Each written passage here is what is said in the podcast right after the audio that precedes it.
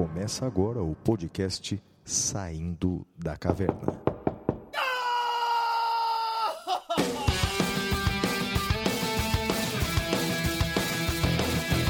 Com Guilherme Madeira, Fala galera, sejam bem-vindos, sejam bem-vindas. Flávio Martins, Salve, salve galera, muito bem-vindos, muito bem-vindas a mais um episódio do Saindo da Caverna. Episódio número 56, Dignidade da Pessoa Humana. Eu sou Guilherme Madeira e junto com Flávio Martins vamos acompanhá-los por este episódio. E aí, Flavião? Pois é, Madeira, chegamos a mais um eh, episódio do Saindo da Caverna, o episódio 56. Passamos vivos por mais uma semana, o que no Brasil, rapaz, já é motivo para se comemorar, hein, Madeira? Porque, infelizmente, a cada dia nós perdemos aí mais de 3 mil brasileiros, mais de 3 mil vidas, o que é um número assustador se nós compararmos os outros países. Quer dizer, o segundo país que morreu mais gente essa semana, que foram os Estados Unidos, morreram seis vezes menos do que no Brasil. E olha que eles têm o dobro da nossa população, Madeira. Ou seja, o cenário realmente é muito preocupante. Aqui em São Paulo, Madeira, você deve ter visto isso. é, já não tinha mais carro funerário para transportar os cadáveres. Começaram a usar transporte escolar. E eu tô muito preocupado, cara, com aquela, com aquele menininho que tem medo de filme de terror, na, na dúvida se a van dele transportou cadáveres. Imagine o terror, Madeira. Eu teria medo, rapaz. Do jeito que eu tinha- era é. medroso quando eu era criança, você não era, não? Eu sempre fui, até hoje, Flávio. Mas, Madeira, eh, não é momento pra brincadeira, não. Que cenário triste, não, cara? cenário horroroso e assim, infelizmente as coisas tendem a piorar, né, do, do, de tudo aquilo que os cientistas apontam, as coisas tendem a piorar. Eu lembro que eu escrevi um texto que saiu num livro ah, em que eu discutia a questão do júri semipresencial. E o que eu apanhei, Flávio, as pessoas me chamando de negacionista, dizendo que eh, tinha que continuar e não sei o quê. E o fato é esse: a gente, por conta do comportamento negacionista, né, eh, a gente atingiu níveis eh, sem precedentes no mundo de, de mortes. Né? Um, um absurdo, uma tristeza, eh, é tudo isso junto. E se a gente não, não fizer por onde, a gente não vai sair, Flávio. A gente não vai É. sair. Aliás, só uma coisa, Flávio. eh, fica uma sugestão para você e para os ouvintes. Eh, essa semana, nós estamos gravando na, na semana. eh, na, na semana da Páscoa, né? Na sexta-feira santa, 2 de abril. Essa semana, Flávio, eu aproveitei e me vacinei para gripe. Eu tomei vacina da gripe e vacina da pneumonia.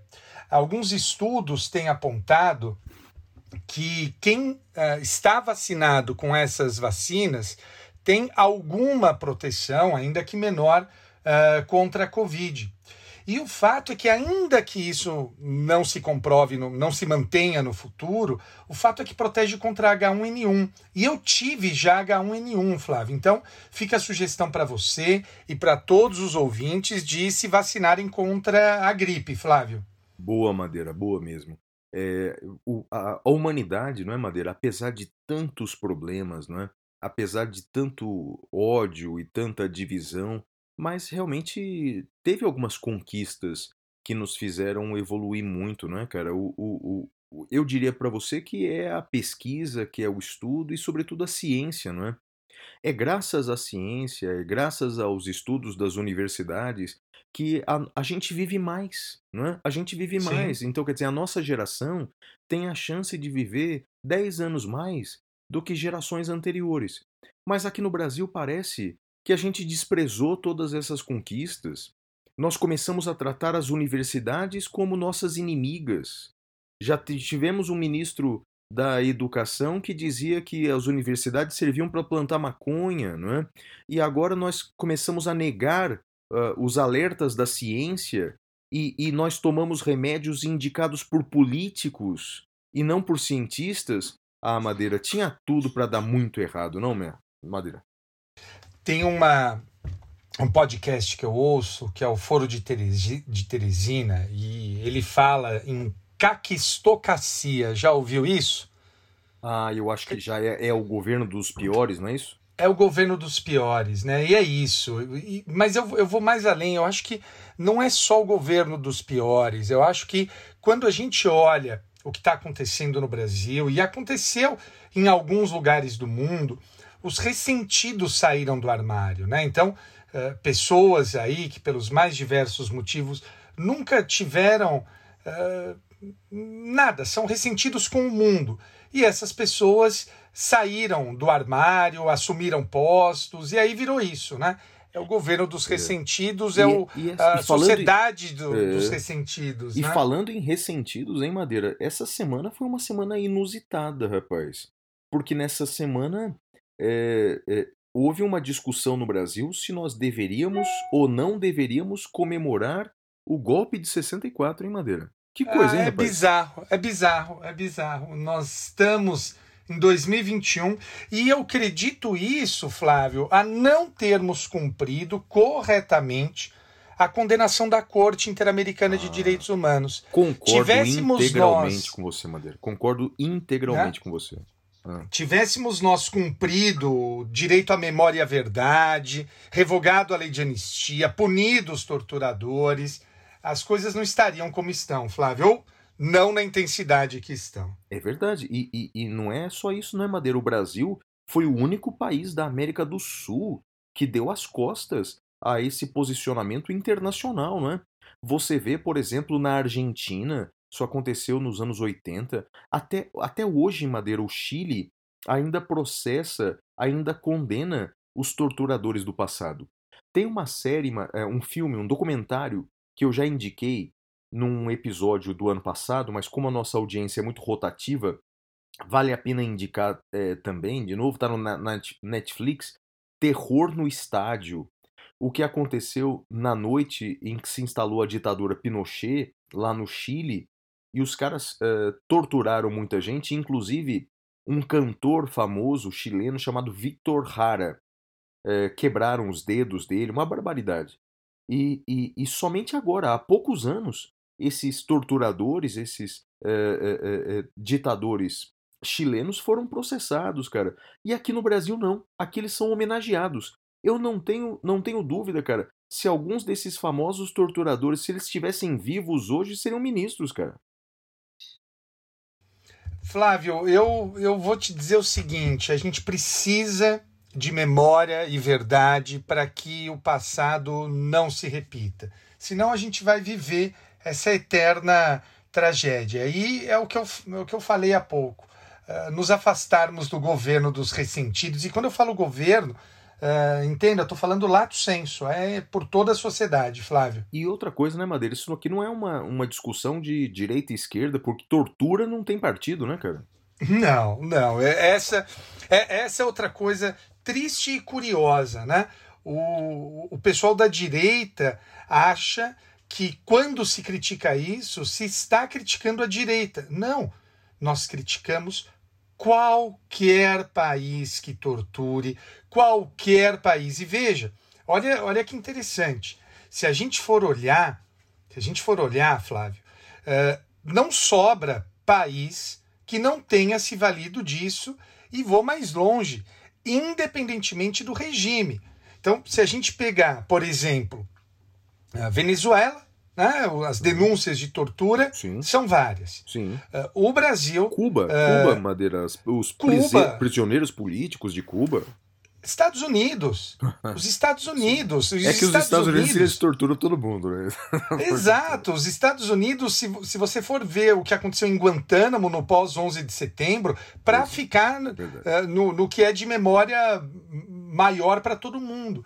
Então nós precisamos denunciar e punir torturadores, sejam quem forem, é né? sejam de é direita, sejam de esquerda. É e eu confesso, Flávio, eu, eu tenho muita preguiça quando a pessoa vem, ah, mas fala de Cuba, fala de Venezuela. Não, meu amigo, aqui nós somos pró-Estado Democrático de Direito, né? Então não é pró-Estado Democrático de direita ou de esquerda, é pró-Estado Democrático de Direito, fundado na dignidade da pessoa humana. Não, cara, pra todo mundo que nessa semana apareceu na minha timeline dizendo assim, é, não, a gente tem que, tem que acabar com a nossa democracia mesmo, não tem que ter mais, essa democracia nossa não funciona, tem que ter uma ditadura.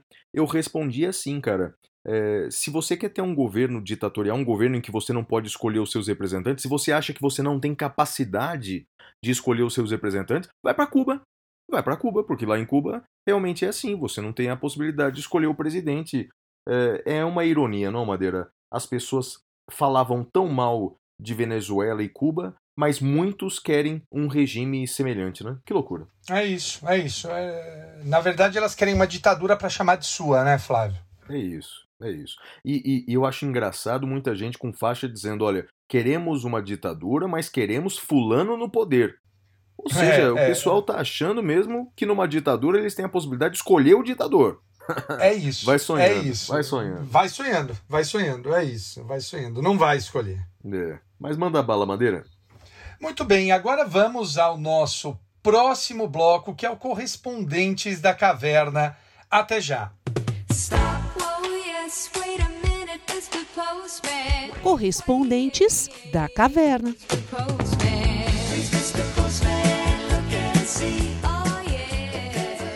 Flávio, o negócio é o seguinte: como é que os nossos ouvintes podem fazer para entrar em contato conosco, mandar cartas para nós, Flávio? Cartas vai ser um pouco difícil, até nem recomendo ir nos correios por causa disso, Madeira. É, vamos evitar qualquer tipo de saída de casa desnecessária. É melhor e mais seguro mandar um e-mail. O nosso e-mail é podcast@professorflaviomartins.com.br. Repita. Podcast arroba professorflaviomartins.com.br. Mas as pessoas também podem entrar em contato com a gente pelas redes sociais.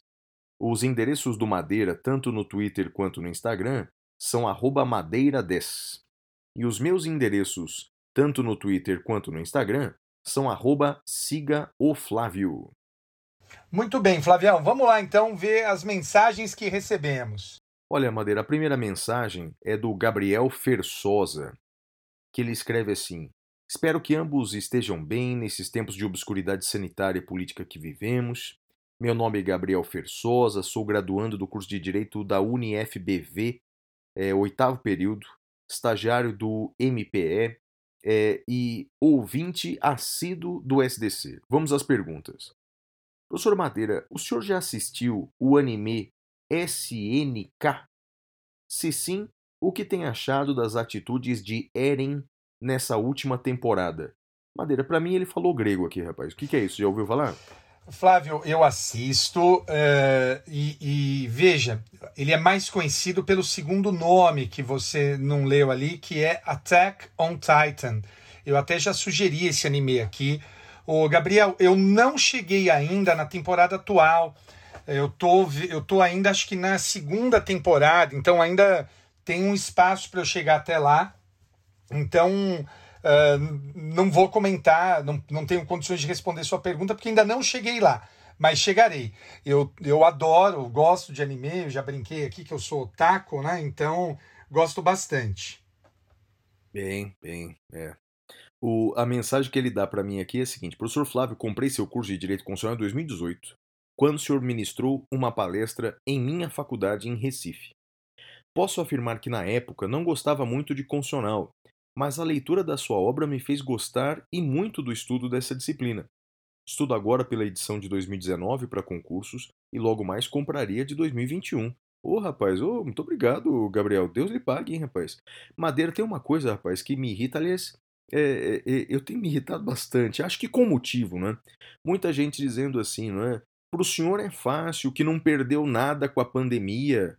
Como assim, Madeira? Né? Como assim? Quer dizer, eu viajava o Brasil, olha só aqui o nosso amigo de Recife, viajava dando palestras, vendendo livro, todos nós perdemos, alguma coisa a gente perdeu com essa pandemia, né? infelizmente, né? Ele continua assim, ó, estudo agora pela edição 2019 então. Sei que o senhor não exerce nenhum cargo público, mas em algum momento da sua trajetória já cogitou é, algum concurso público? Se a resposta for positiva, qual carreira? Olha, quando eu era universitário, eu até pensava assim, talvez ali no, no, no, nos últimos semestres alguma coisa para ser delegado, mas não tinha muito bem certeza não. O, a, a minha sorte é que logo que eu me formei, eu comecei a lecionar. É, comecei a lecionar na faculdade em que eu me formei. Depois de dois anos, fui chamado para dar aula no curso é, lá do interior do falecido penalista Júlio Mirabetti. E aí. Você deu aula lá? Dei, dei aula lá, cara. Eu dei também. aula lá. Você também deu aula lá? Ah, eu acho Eu que deu também. mesmo. Eu acho que era. Eu acho que sim, Madeira. Eu acho que fui eu que te chamei, cara. Pô, Foi você que me chamou? eu acho que sim, Madeira. Lá em São José dos Campos, não foi? Isso! Ah, cara, fui eu que te chamei. Para com isso, Madeira. foi sim, cara. Foi sim. Que a gente, a gente tinha um motorista que levava a gente, Isso, não era? Isso, isso. Tinha lá uma equipe. Era bem legal, né? Era bem legal. Então, veja. É, daí, cara, eu fui tomando. A docência foi tomando conta da minha vida. Depois virei diretor de faculdade. E aí, hoje, cara, me realizo completamente na docência, na pesquisa. Então, já não penso mais, mais em, em cargo público, não. É, e ele termina dizendo assim com a dica cultural. Minha dica cultural é a, a leitura do livro As Aventuras de Pi, de Ian Martel. Que obra fantástica. Madeira, confesso pra você que eu não li o livro nem assisti o filme. Você fez uma das Somos duas coisas? dois. Nenhum dos dois também, Flávio. É do Ang Lee, né, o, o, o filme. Mas eu também não, não vi nenhum dos dois. É, eu também não. E ele termina agradecendo a companhia semanal, desejando saúde e felicidade para nós todos e para os nossos ouvintes. Um abração para ele. A Débora Corsi escreve assim: Espero que vocês dois estejam bem, protegidos. Sempre quis escrever, mas achei que minha história não era muito relevante, principalmente quando ouvimos relatos muito interessantes e, por que não, estimulantes. Me chamo Débora, sou advogada em São Paulo. Não sou de uma família rica, mas eh, que fizeram o possível para que eu tivesse condições de estudar e aprender. Passei muitos anos em Curitiba, então tive a chance de estudar em colégio federal, o que me deu uma boa base posterior, não só do ensino regular, mas da cidadania mesmo. Infelizmente, durante a adolescência e início da vida adulta, sofri muito com transtorno bipolar. Caso não conheçam, é, é um distúrbio que causa alterações de humor. Não, eu, eu, Madeira, até interrompendo aqui a leitura, conheço bem meu pai. Ele, falecido pai, ele sofria disso. Realmente é, é, é algo que. É mesmo? Não sabia, É. Flávio. É sim, rapaz. É que hoje é, tem uma medicação é, é, mais adequada que no passado, né? Mas, mas é realmente uma, uma, uma doença que merece toda a atenção, não é, Madeira? Ela escreve que entrou e saiu da faculdade diversas vezes, passei por, economia, administração, acabei voltando para o direito, foi muito difícil, não consegui assistir às aulas. Daí olha só que legal. E aí entram vocês. Eu faltava muito, mas ia bem nas provas e trabalhos porque assistia todos os programas da TV Justiça. Sou apaixonada por constitucional e na época por penal. Hoje confesso que gosto mais do aspecto social do que da aplicação efetiva. Com muito esforço e prometendo abandonar o curso no final de cada semestre, terminei o curso. Passei na OAB ainda na faculdade e de novo estudei com as aulas de vocês. Passei um período longe da vida jurídica porque eh, acho um descompasso enorme entre teoria e prática. Não queria usar a chance de estudar para ser um copia e cola e, sinceramente, já tem gente demais defendendo os grandes.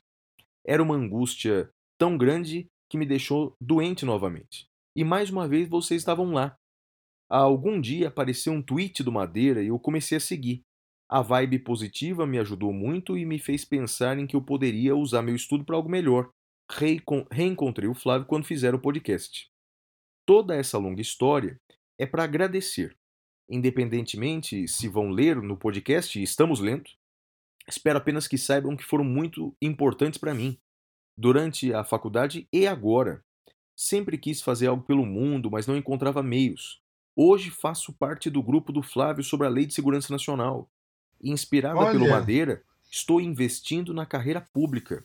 Eu preciso ajudar quem precisa, porque não quero ficar sufocada com isso. Que mensagem bacana, não, Madeira? Ah, e, e ela termina, não dá para ler tudo, mas hoje eu influencio meu companheiro Marcelo, que é bombeiro civil, a conhecer um pouco do direito e repensar em como ver a vida, já que ele escuta o programa junto comigo.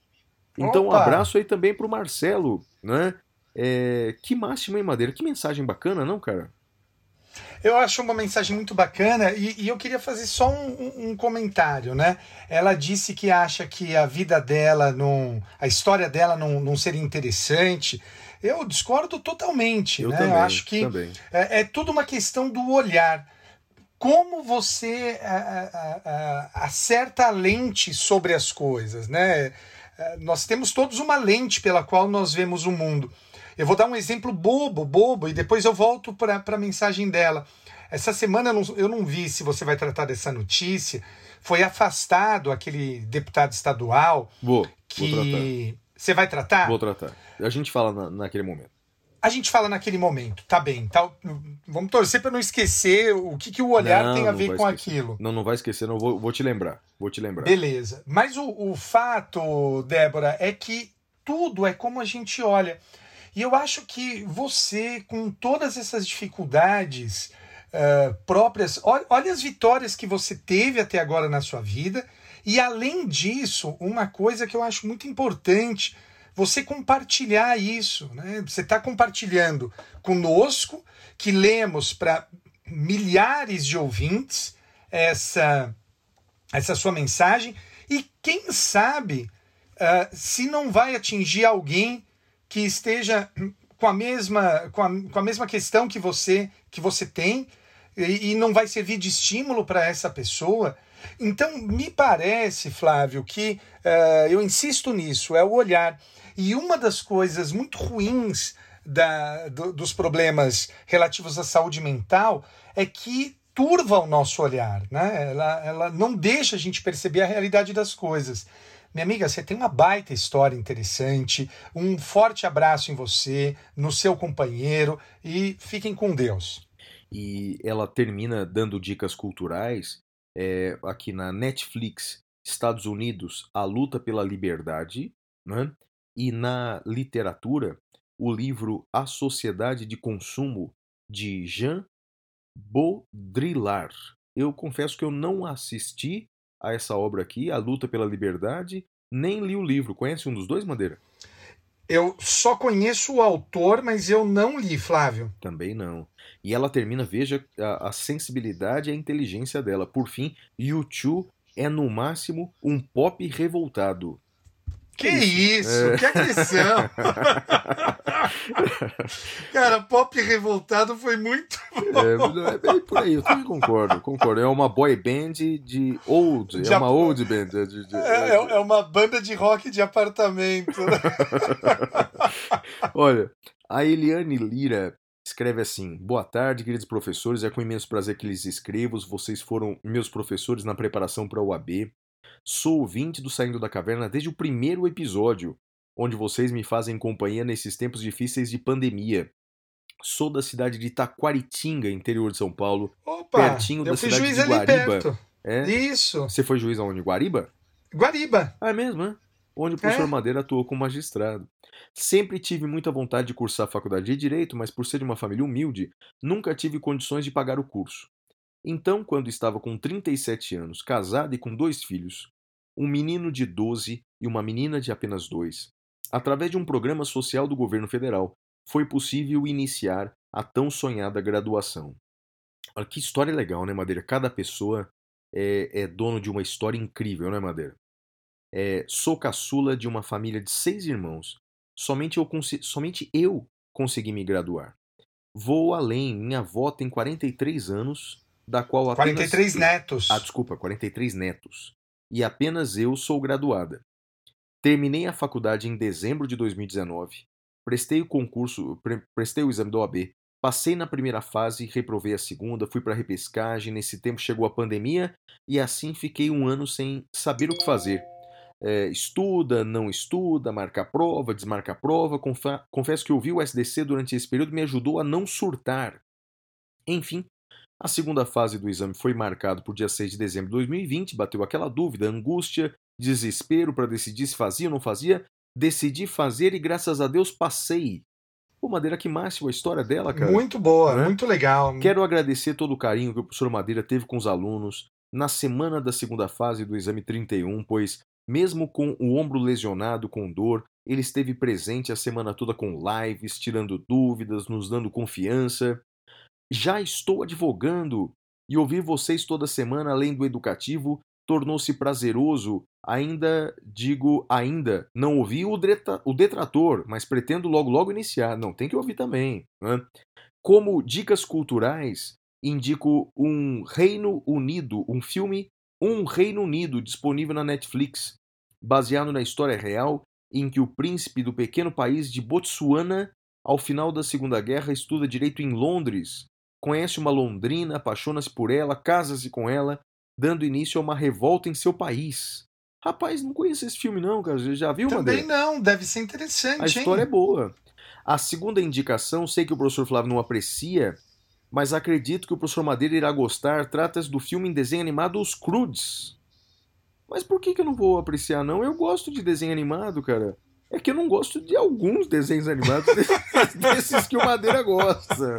Mas alguns eu gosto. Por exemplo, o que eu mais gostei, cara, você assistiu aquele. Acho que em português é A Vida é uma Festa. Nossa, mas aquilo lá, eu, eu chorei tanto com aquele desenho. Jesus amado, Cara, Flávio. mas aquele desenho me motivou tanto a, a ponto de que, antes da pandemia, claro, eu fui até o México no Dia dos Mortos, cara. Ah, foi Para- por causa do desenho que você foi? Ah, me ajudou. Não, eu sempre, sempre soube que aquilo era o máximo. Mas aquele desenho me, me encantou, cara. E eu fui lá, e é aquilo mesmo, cara. É aquela festa mesmo. É um negócio extraordinário mesmo. Ah, que essa pandemia acabe logo para que eu possa voltar lá pro, pro México, né? É, e, então, os Crudes. Já assistiu o Crudes, Madeira? Assisti, claro. É legal? Não, eu não assisti, Flávio, não. salvo Eu não engano, eu vi no cinema.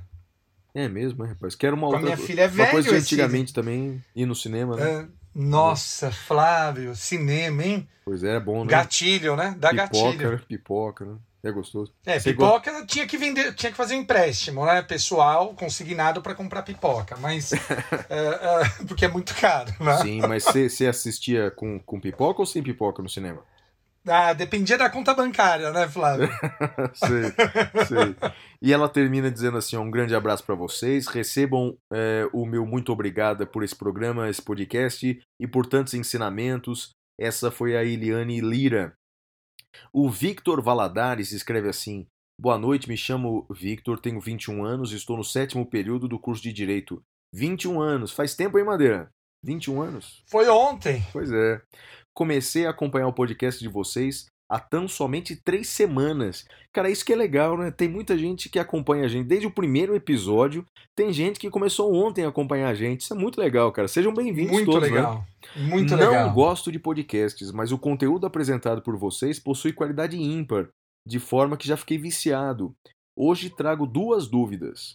Para iniciar a primeira, trago um breve histórico. Sou apaixonado pelo direito.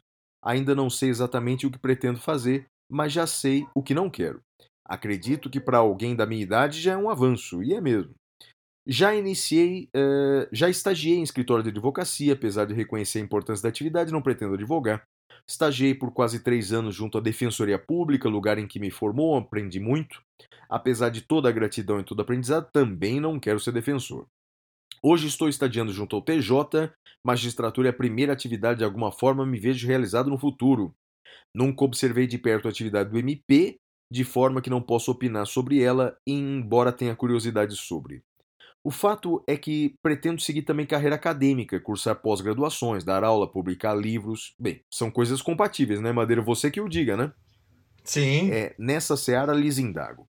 Caso escolhesse a carreira da magistratura do MP, poderia academicamente, seja em aulas ou em livros, ou me manifestar sobre eventuais decisões tomadas por outro juiz ou tribunal, ou eventualmente criticar no seio acadêmico determinada conduta de membro do parquê? Vai, Madeira, essa é com você. Olha, ah, a questão aqui, meu caro, é a seguinte: nós, juízes, promotores, meu caro Vitor, nós podemos ah, falar sobre discutir a decisão dentro da, da. sempre com viés acadêmico. Agora, o comportamento do membro do MP, o comportamento do juiz, é, isso nós não há exatamente uma vedação, também não há exatamente uma permissão, mas eu não sei em, em que medida falar sobre isso possa ser algo adequado. quando isolado de uma questão jurídica. Nós podemos criticar a inércia, por exemplo, como já criticamos do Procurador-Geral da República em determinado assunto, mas uh, falar de questões pessoais de conduta, não me parece que isso, que isso seja adequado. Em resumo, podemos discutir sim em termos acadêmicos, mas não podemos uh, fazer uh, questões de análise pessoal. Perfeito. A segunda pergunta acho que é comigo, Madeira. É... Minha segunda pergunta se relaciona ao controle de constitucionalidade no processo penal. Indaguei professores, me deram excelentes respostas, mas nenhum soube me citar algum precedente sobre o tema. Assim, lhes questiono: pode o juiz, ao receber uma peça acusatória, absolver abs sumariamente o acusado por entender de ofício que a lei que tipifica o suposto ato criminoso é inconstitucional? Caso positivo, eh, seria assim um suposto caso do 397, inciso 3 do CPP? Bem, essa eu vou responder é, com certeza ele pode. Com certeza ele pode. Né? Ele pode dizer o seguinte: é, essa lei que define o fato como típico, essa lei é inconstitucional e por essa razão o fato é atípico. Então absolvo sumariamente nos termos do 397, 397 inciso 3. Que ele pode fazer isso? Ele pode. É, ele pergunta sobre precedentes. Olha, eu vou lhe dar é, um é, precedente, mas que na verdade não é, não é precedente tecnicamente falando, mas são decisões de primeira instância, porque não é comum é, esse tipo de decisão por parte de tribunais superiores. Teve uma decisão recente, recente não, faz uns cinco anos, de uma turma do STJ que diz que, diz que desacato era atípico, mas essa decisão até já foi revertida. Eu diria que na primeira instância você vai encontrar algumas decisões importantes dizendo que o porte de drogas é inconstitucional. O artigo 28 da Lei de Drogas é inconstitucional e por isso o porte de drogas seria é, um fato atípico. Você vai encontrar várias decisões de primeira instância em todo o Brasil. É, em Manaus, é, é, me lembro de uma decisão de uma juíza manauara que proferiu essa decisão. Embora lá em Manaus tenha o nosso querido amigo o, o Valois, que defende também essa tese. É, ou seja, é possível. Tecnicamente é possível, uh, já que faz parte do controle difuso de constitucionalidade. É, por fim, gostaria. Ele continua uh, o e-mail dizendo assim: por fim, gostaria de agradecer o conhecimento sobre as ameaças de radicais. Lembre-se do que disse o genial e medonho é, Tywin Lannister: um leão não se deve preocupar com ovelhas. Nessa época, a série ainda era boa. Ah, a série sempre foi boa, né? Do Game of Thrones, não, né? Não, não, não. O, o, final dela é horroroso, Flávio. É, você gosta de finais. Você não vai defender, não, né? Não, não, não é o final que eu queria, não. Não, mas é que foi um final preguiçoso, mal feito. Não, não, é. é. indefensável, é, Flávio. Também, não, também não gostei, mas não, não prejudica o, o brilho da série. Minha não, dica... a série hum. foi muito boa, mas durante um tempo, né? Porque depois foi, foi um horror. É. é. Minha dica cultural é o livro A Sombra do Vento, de Carlos Ruiz Zafon. E recomendo a série Peak Blinders e os filmes V de Vingança e Clube da Luta. Eu já assisti os três, Madeira, e você? Também, também, também, também. Sigam a Sofia Lish no Instagram, uma boxeadora alemã de 19 anos. Ela tem o que parece dois técnicos, um corporal para melhorar os reflexos e outro para arte marcial. Olha que diferente a dica, que legal. Muito é, interessante. É bom ver pessoas talentosas e dedicadas, apaixonadas pelo que fazem, grato por tudo que aprendi. Bem, Madeira, essas foram as mensagens da semana que nós separamos aqui. Vai para o próximo bloco, meu amigo. E agora nós vamos para Notícias da Caverna. Até já.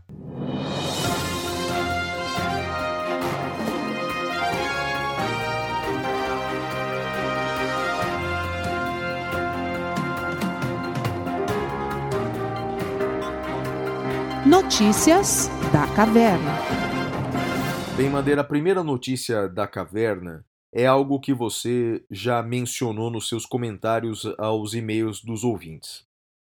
Em razão de grande pressão popular, o deputado estadual de São Paulo, Fernando Cury, que assediou a deputada Isa Pena em plenário, foi punido, em plenário da Assembleia Legislativa do Estado de São Paulo, ele foi punido em votação unânime e inédita, por 86 votos, a um afastamento por seis meses sem salário. Então, uma punição aí para o deputado que assediou a deputada Isa Pena na frente das câmeras, não é, Madeira? Na frente das câmeras. E digo mais, hein, Madeira?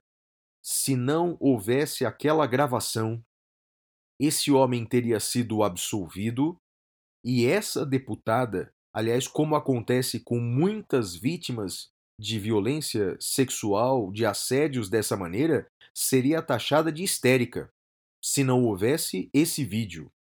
Parabéns aí para a deputada estadual do estado de São Paulo, Isa Pena, que em nenhum momento baixou a guarda, em nenhum momento deixou de lutar, inconformada com um acordão que haviam feito para absolver ou para punir levemente o deputado estadual e que essa e que essa punição do deputado estadual de suspensão por seis meses sem salário que sirva para ele como lição para respeitar mais as mulheres, por mais que ele diga que respeite as mulheres e blá blá blá, e eu tenho família e blá blá blá, e Nossa Senhora e blá blá blá, por mais que se diga isso, é, o que prova é, é, o caráter de uma pessoa não são as palavras, mas são os atos.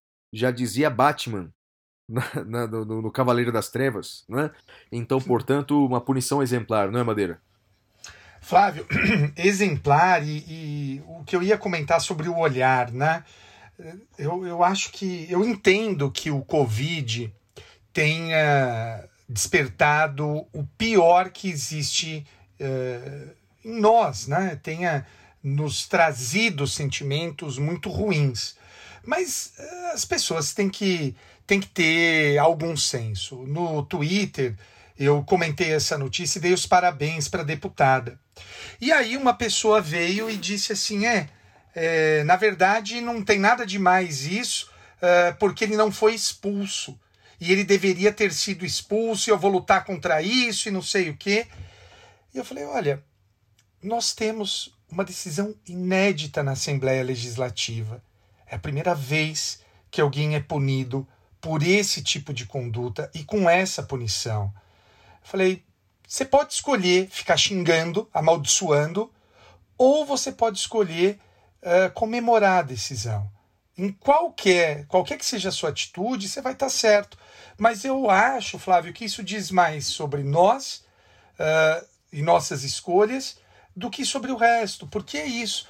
Não conseguir ver que um evento desse é um evento sem precedentes, é um evento importante.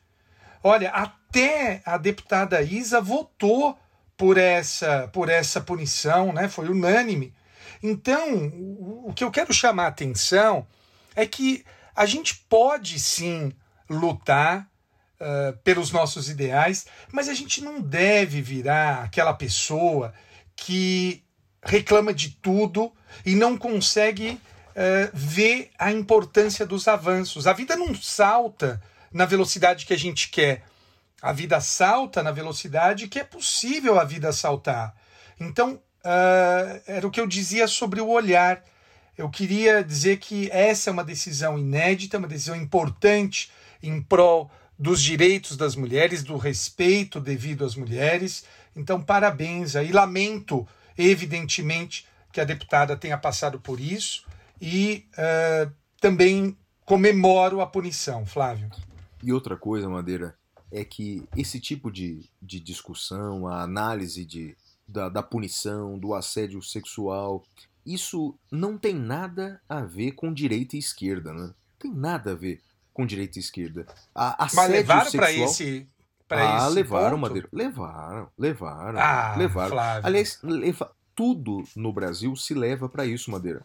Ontem, por exemplo, eu fiz um comentário, vai ser uma das notícias Mas o que, que isso tem a ver com, com, com, Porque com a direita deputa- e esquerda? A deputada é de esquerda, Madeira. Então, Mas é deputada uma de- mulher que foi vítima de É assédio, isso, meu Deus Madeira, do mas céu. É isso. Olha, assédio tortura. Não, não assédio tem sexual partido. no sentido Não, do não, não, Código não no Penal, sentido né? penal, isso, exato, exato. Só Ah, para no deixar sentido- claro para o nosso ouvinte. Isso, isso. Eh, Lembrando que o assédio sexual no sentido penal ele é muito restrito no Brasil. é Isso, só para superior né? hierárquico no trabalho. é. Exato, exato. Então é, é, um- é um assédio sexual no sentido social, não no sentido Sim, jurídico sim, penal. Sim, sim. Mas sim, Mas isso não tem nada a ver com direita e esquerda, é uma nada. mulher que foi Ué, vítima, Mas poxa. olha só o que aconteceu ontem. Cara, eu fiz um comentário, vai ser uma das notícias da caverna minha, um parecer da AGU né, e também do PGR né, para que haja eh, uma decisão do Supremo liberando os cultos religiosos presenciais em todo o Brasil. né? E aí, claro que eu fiz uma crítica ah, ah, e depois vou falar dos argumentos jurídicos aqui. E não é que teve várias pessoas que me disseram: olha só que pensamento de esquerda. Madeira, como assim? Me chamaram de petista? Quer dizer, criticar um, um- um parecer do AGU, do PGR, isso me. Cara, nem tudo nesse país é direita e esquerda. As pessoas estão cegas, cara. As pessoas estão cegas. Não todas, claro, mas muitas pessoas estão cegas com isso. Que coisa, não, rapaz? E sabe que isso é uma tática, né, Madeira? Isso é uma tática que vem dos imperadores romanos, Maquiavel repetia, de vida para governar. Então, portanto, é uma tática já de, de muitos e muitos anos que é adotada com muita habilidade é vamos dividir o povo nesse ódio direita e esquerda, porque é mais fácil governar. Porque você já imaginou, Madeira, o povo brasileiro unido inteiro querendo vacinas, o povo brasileiro unido em torno de um mesmo propósito, vacinas, cuidar da saúde. Você já pensou a força que nós teríamos? Mas a gente prefere ficar brigando nessa história de direita e esquerda, né, cara? E é uma coisa infantil, né? É, Assim, é uma coisa boba, uma coisa de, de quase pré-adolescente. Ai, você é direita, ai, você é esquerda. Ah, vá lamber sabão, né? Vamos discutir ideias, vamos discutir projetos, mas ah, isso é de direito. é- E olha, Flávio, eu, eu- eu cito a título de exemplo, foi uma última conversa que eu tive num grupo de, de WhatsApp que eu tinha e que eu saí desse grupo, porque vieram com esse papo. Ah, não, porque eu sou de direita, eu só voto em direita. Eu falei, então me explica o que é ser de direita e o que é ser de esquerda. Porque essas linhas estão cada vez mais Ah, difusas. Sim. E eu cito como exemplo Jean-Marie Le Pen. né? Le Pen é é um- é uma. Na França, ela é, é considerada ultradireita pelos franceses. E sabe o que que ela defende lá, Flávia? Ela É, falou: o- não, nós não Jean- vamos Jean- abrir o Jean, mão. O Jean-Marie é o pai dela, ela é a Marine. Isso. Marine Le Pen. Verdade. Obrigado, obrigado. Eu, eu, eu misturei o nome dos É, dois. mas são farinhas do mesmo saco. Exato. E você sabe o que ela defende lá, Flávio? Ah, algumas coisas eu sei, mas do que, que você quer falar? Aborto. Ah, ah, não, Aborto. isso eu não sabia. Marine Le Pen defende Uma algum- pauta que no Brasil É o pessoal olha e acha que é de esquerda, na França, uma política de ultradireita defende, falando, não, nós não vamos mudar a lei e continuará a ter aborto aqui. Essa eu não sabia, não. Então perceba como a, a- questão ela é infantilizada no Brasil. Sim, muito. E, e sabe o que me deixa mais triste? As pessoas são manipuladas por isso. Bastante. Se eu não gosto de algo, basta eu atribuir que esse algo pertence a um desses grupos, e aí automaticamente eu ganho a adesão do outro grupo. Ah, pelo amor de Deus, eu, eu tenho preguiça. Eu, eu saí de alguns grupos de WhatsApp justamente porque eu, eu não, não tenho paciência para isso. Não, não, não vou, não vou ah, me submeter a isso. Pelo amor de Deus, né? Não, É. e sem contar que você encontra, não é? Basta ser um pouco, um pouco inteligente e ver as notícias. Você encontra governos é, bons pelo mundo afora, tanto de direita como a Alemanha, quanto de esquerda como Portugal, não é, cara? Então não. Sim, né, sim. tem- não- cada um olha, tem Como eu suas, digo, né? vá lamber sabão, meu amigo. É isso. É, o Madeira, a próxima notícia é sua. Vamos lá, é uma decisão do STJ, Flávio. Decisão muito interessante. Existe um crime eh, de exploração sexual que está previsto no artigo 218b, parágrafo 2, inciso 1. Esse crime diz o seguinte: submeter, induzir ou atrair à prostituição ou outra forma de exploração sexual alguém menor de 18 anos ou que, por enfermidade ou deficiência mental, não tem o necessário discernimento para a prática do ato, facilitá-la, impedir ou dificultar que a abandone. E o inciso, o parágrafo 2 inciso 1 diz: incorre nas mesmas penas um quem pratica conjunção carnal ou outro ato libidinoso com alguém menor de 18 e maior de 14 na situação descrita no caput deste artigo. A questão está aí. Está em saber se precisa da figura do terceiro intermediador para cometer esse crime. E o STJ, Flávio, fixou que não há necessidade da figura do intermediário para este crime. Não há necessidade da figura do intermediador. Disse uh, o STJ o seguinte: que uh, a norma penal não exige a figura do intermediador e o ordenamento jurídico reconhece a criança e adolescente o princípio da, uh, constitucional da proteção integral, bem como o respeito à condição peculiar de pessoa em desenvolvimento. É lícito, diz o STJ, é lícito concluir que a norma traz uma espécie de presunção relativa de maior vulnerabilidade das pessoas menores de 18 e maiores de 14. Logo, quem se aproveitando da idade da vítima oferece-lhe dinheiro em troca de favores sexuais está a explorá-la sexualmente, pois se utiliza da sexualidade da pessoa ainda em formação como mercancia, independentemente da existência ou não de terceiro explorador. Então, para deixar claro para o ouvinte como nós temos o sistema hoje, sexo com menor de 14 anos uh, não pode, em nenhuma hipótese, isso é estupro de vulnerável, é o artigo 217-A do Código Penal. Sexo com pessoa menor de 14 anos não pode em nenhuma hipótese. Sexo com pessoa maior de 14 e menor de 18 é possível com consentimento. Não é possível mediante paga, mediante pagamento.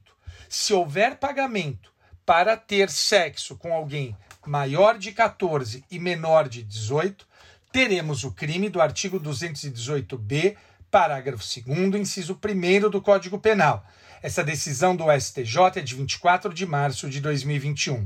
E para pessoa maior de 18 anos, é possível sexo com consentimento uh, ou mediante pagamento, a prostituição. Aí não há crime, Flávio. Então, essa é a situação uh, uh, dos crimes contra a dignidade sexual e a idade no Brasil. E óbvio, sempre havendo, quando eu digo que é possível sexo, possível havendo consentimento. Sem consentimento, nenhuma hipótese é possível, haverá o delito de estupro, né? Perfeito, Madeira. É, a minha próxima notícia é a seguinte, Madeira. A ministra do Supremo Tribunal Federal, Rosa Weber, ela suspendeu é, o inquérito policial instaurado de ofício pelo STJ. É, só para o nosso ouvinte entender, o STJ instaurou de ofício inquérito policial para investigar os procuradores da Lava Jato.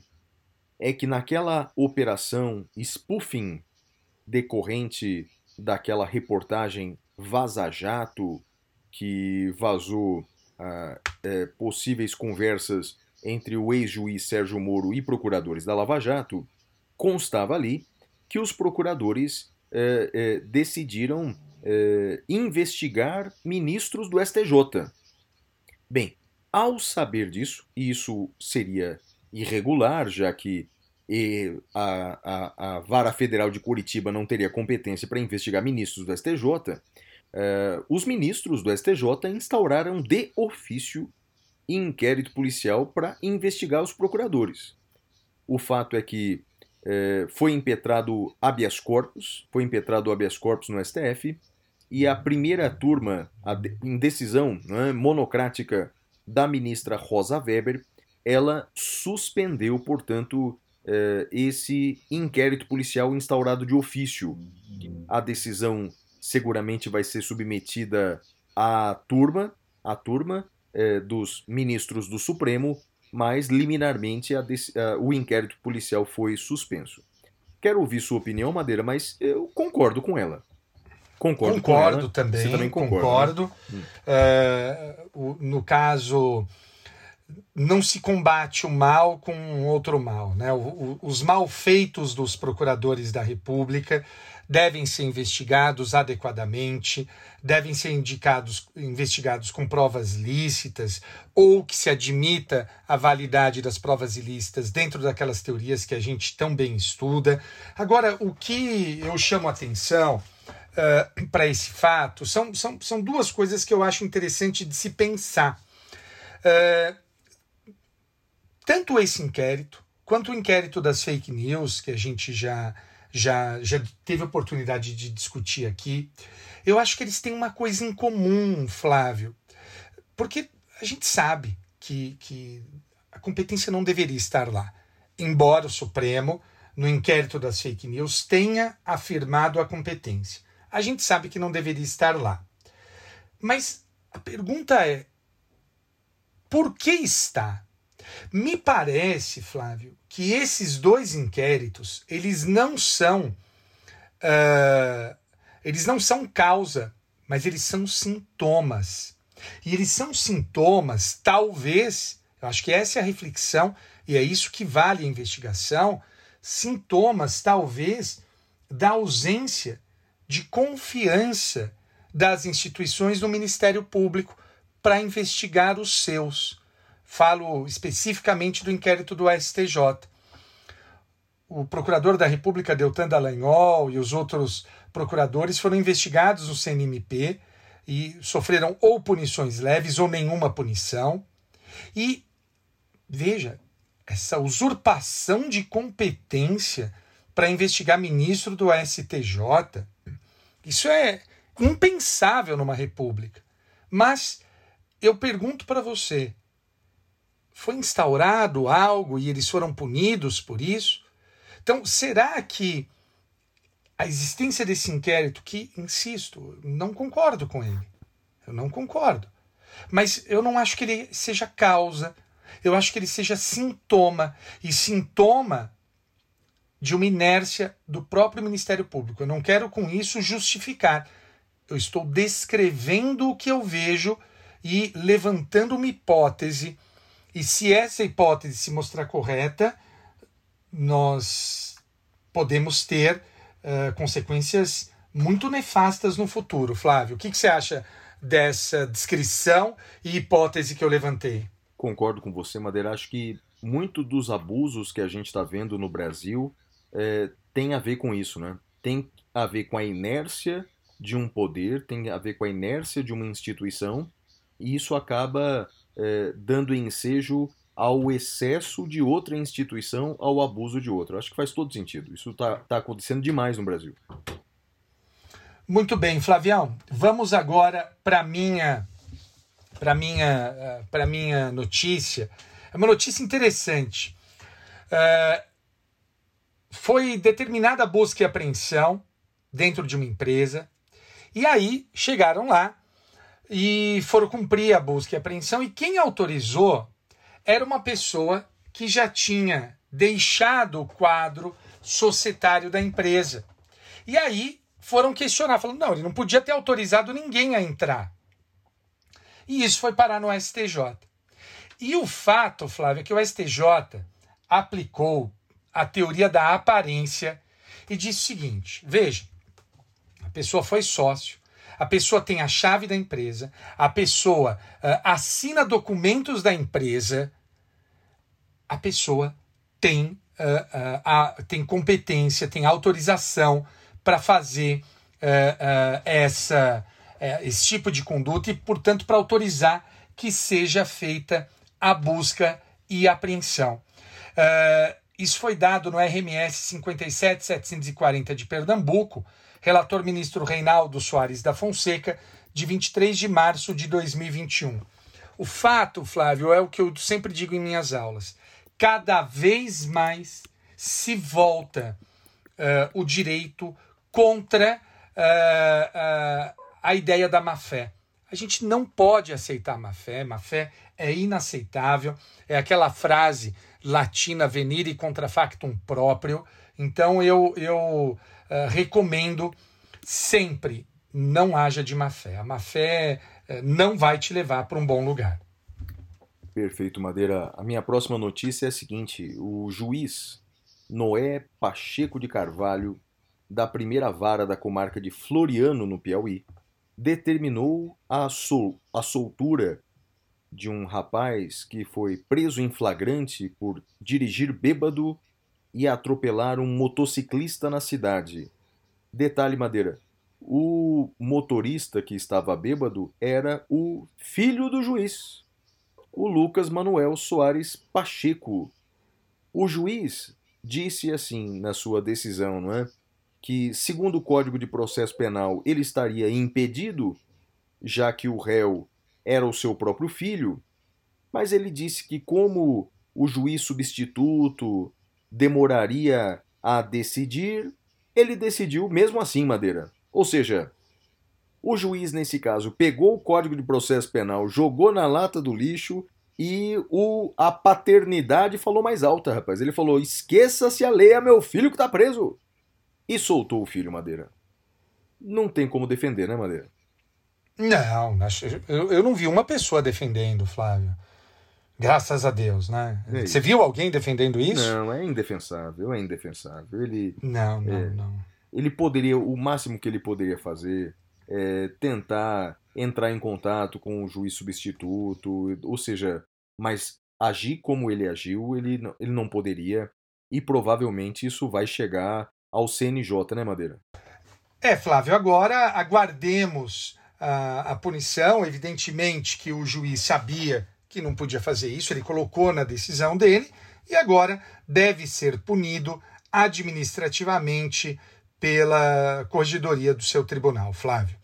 A minha próxima notícia é uma notícia que a gente traz aqui com alguma frequência, que é a notícia sobre o tema de prerrogativa de função, competência por prerrogativa de função, também chamado de foro privilegiado.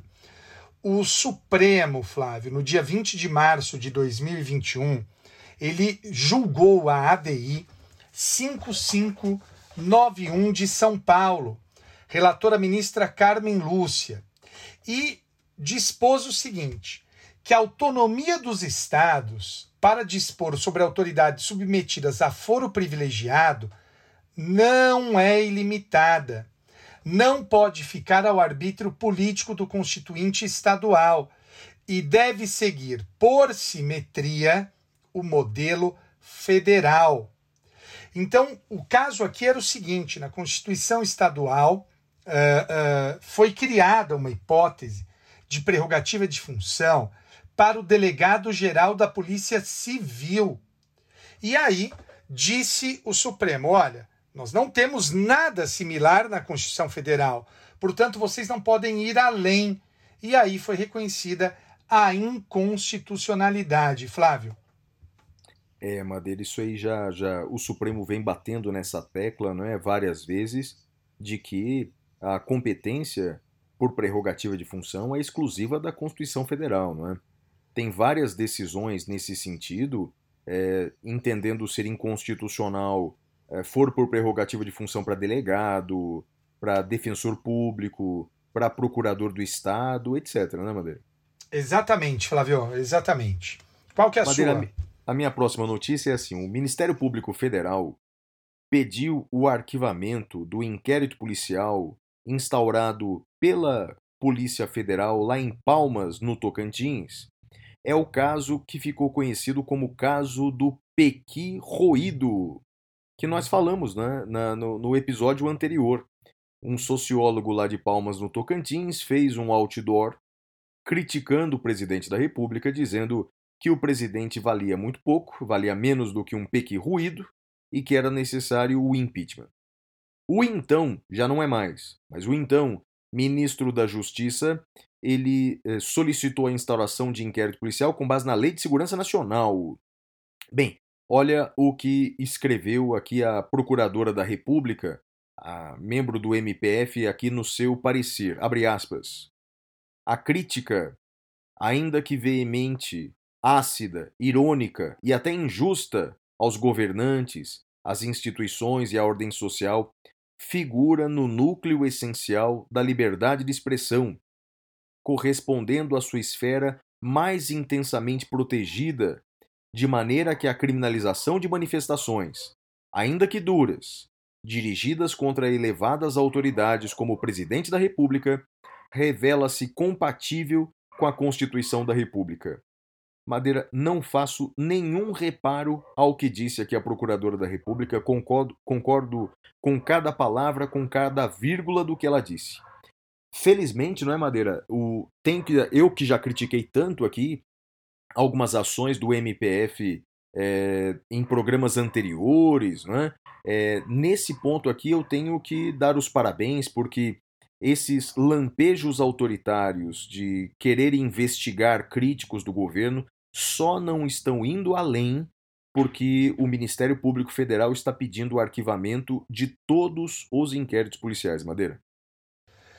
Concordo com você, Flávio, e acho que isso vai na linha que eu tinha falado, né, do quando a gente discutiu isso no episódio anterior do HC. Agora o HC vai perder o objeto, mas no mérito não dava para sustentar mesmo uh, uh, qualquer uh, validade a essa crítica. Né? Então, isso vai ser arquivado e, e, e bola para frente, Flávio. Perfeito, Madeira. Minha próxima notícia e minha última notícia é que o advogado-geral da União, André Mendonça, pediu ao Supremo Tribunal Federal, nessa quinta-feira, a suspensão de todos os decretos municipais e estaduais em todo o país que proíbem cultos, missas e outras atividades religiosas na Páscoa. E, ao, ao mesmo tempo, o Procurador-Geral da República, Augusto Aras, fez um pedido semelhante. O Procurador-Geral da República e o AGU se manifestaram na ADPF 811, ajuizada pelo PSD. Então veja que interessante, Madeira. É, as, os dois, é, é, os dois é, é, servidores, tanto o AGU quanto o PGR pedindo a mesma coisa: que sejam liberados no Brasil todos os cultos religiosos no dia da Páscoa, no período da Páscoa. Obviamente que eles alegam o direito fundamental à liberdade religiosa. Artigo 5 inciso 6 da Constituição. Madeira, vou fazer meus comentários aqui e daí passo para você. É, primeiro, que a liberdade religiosa é um direito fundamental, mas não há menor dúvida, não é? é artigo 5 inciso 6 o Estado não pode interferir na nossa liberdade religiosa. Só que volto a dizer, não é? Os direitos fundamentais que lá estão na Constituição, eles não são absolutos, você não pode cumprir um direito esquecendo-se de todos os demais. Vou dar um exemplo. O direito à cultura também é um direito fundamental, também é um direito fundamental. É, a gente não pode é, exigir, por exemplo, que o judiciário é, então determine a realização do carnaval, porque o carnaval talvez seja a maior manifestação popular brasileira. Ah, mas a cultura está na Constituição. Não, eu sei que está na Constituição. Todavia há limites. Eu não sei se, se os, os, as pessoas que ajuizaram essa ação se lembram, mas nós estamos no período mais crítico da pandemia, em que, por exemplo, aqui em São Paulo, não tem nem carro funerário suficiente para transportar os cadáveres. Então, portanto, esse é um momento de sacrifício de todos nós. Veja, direitos podem ser restritos? Podem ser restritos, desde que haja proporcionalidade e desde que haja razoabilidade. Primeira pergunta: é razoável suspender agrupamentos humanos em tempo de uma pandemia que mata mais de 3 mil pessoas por dia? Isso é razoável? Por exemplo, é razoável tirar as torcidas do estádio? É razoável proibir shows? É razoável fechar os cinemas? É razoável proibir cultos religiosos? Olha, razoável é. A segunda pergunta é, é mas é proporcional? Para saber se a medida é proporcional, Isso a gente já falou eh, muitas outras vezes aqui, isso decorre de uma construção teórica na Alemanha que nós aplicamos integralmente aqui no Brasil. É um critério para saber se uma medida restritiva é proporcional ou não. A gente usa o critério eh, da proporcionalidade, que é dividido em três etapas, não é? A primeira das etapas é a adequação. A pergunta que você faz é: essa medida restritiva é adequada para atingir o resultado que você quer? Então, qual é o resultado que a gente quer com essas medidas que restringem aglomerações? O que a gente quer é a diminuição do contágio. Então a pergunta é: proibindo é, cultos religiosos e outras aglomerações, temos chance de diminuir o contágio? Me parece que sim. Segundo critério ali, a necessidade, ou seja, existem medidas menos gravosas que nós podemos adotar para atingir os mesmos efeitos, para produzir os mesmos resultados? E por fim, a proporcionalidade em sentido estrito. Vamos colocar numa balança os direitos que estão em conflito, e de um lado, a liberdade religiosa, do outro lado, a vida, a saúde pública.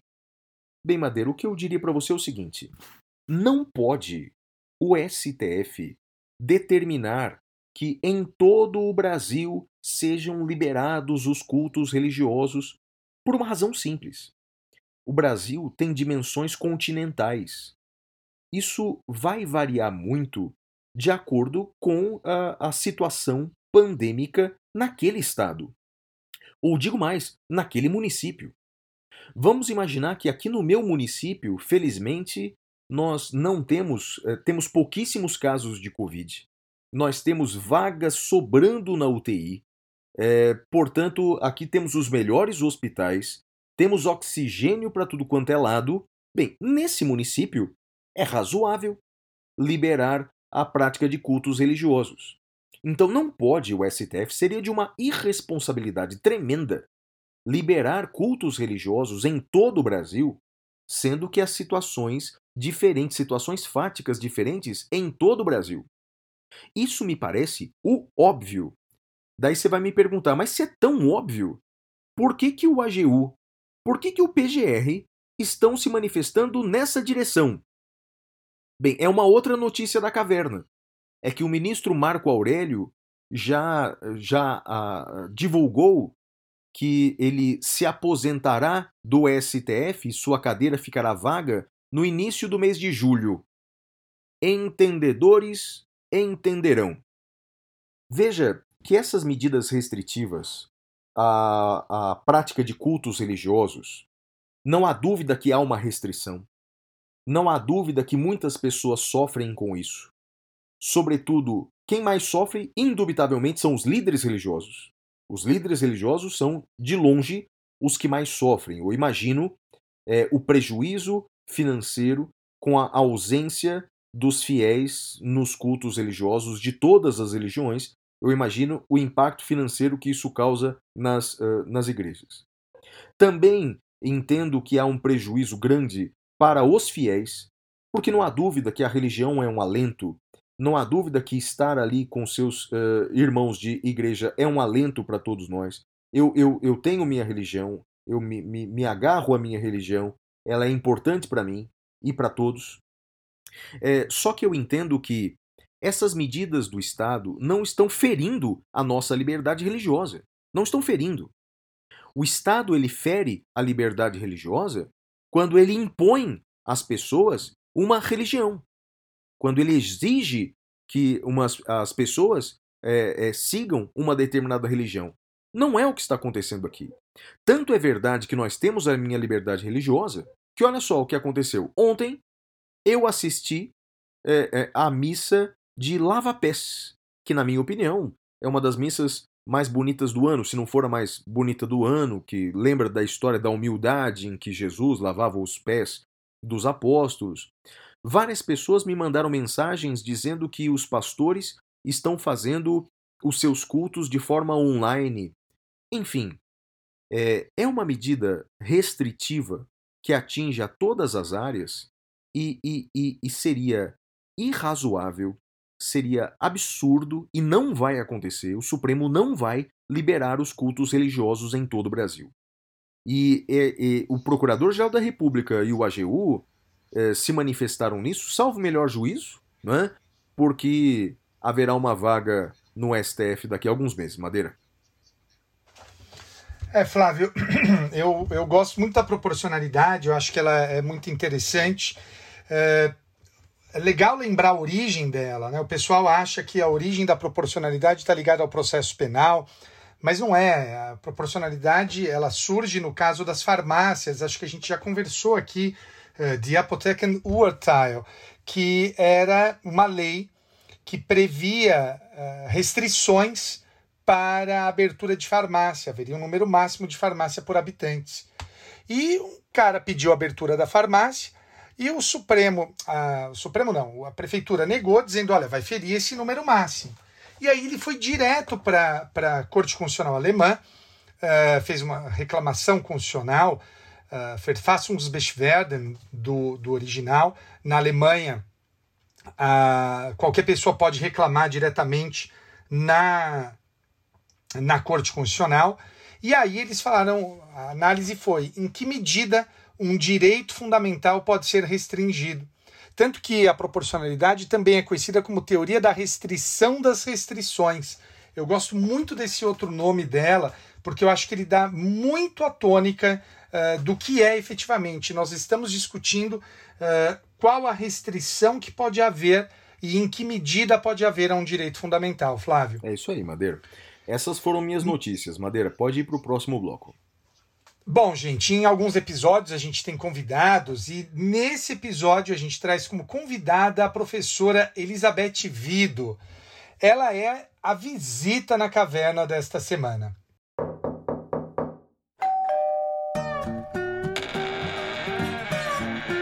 Visita na caverna.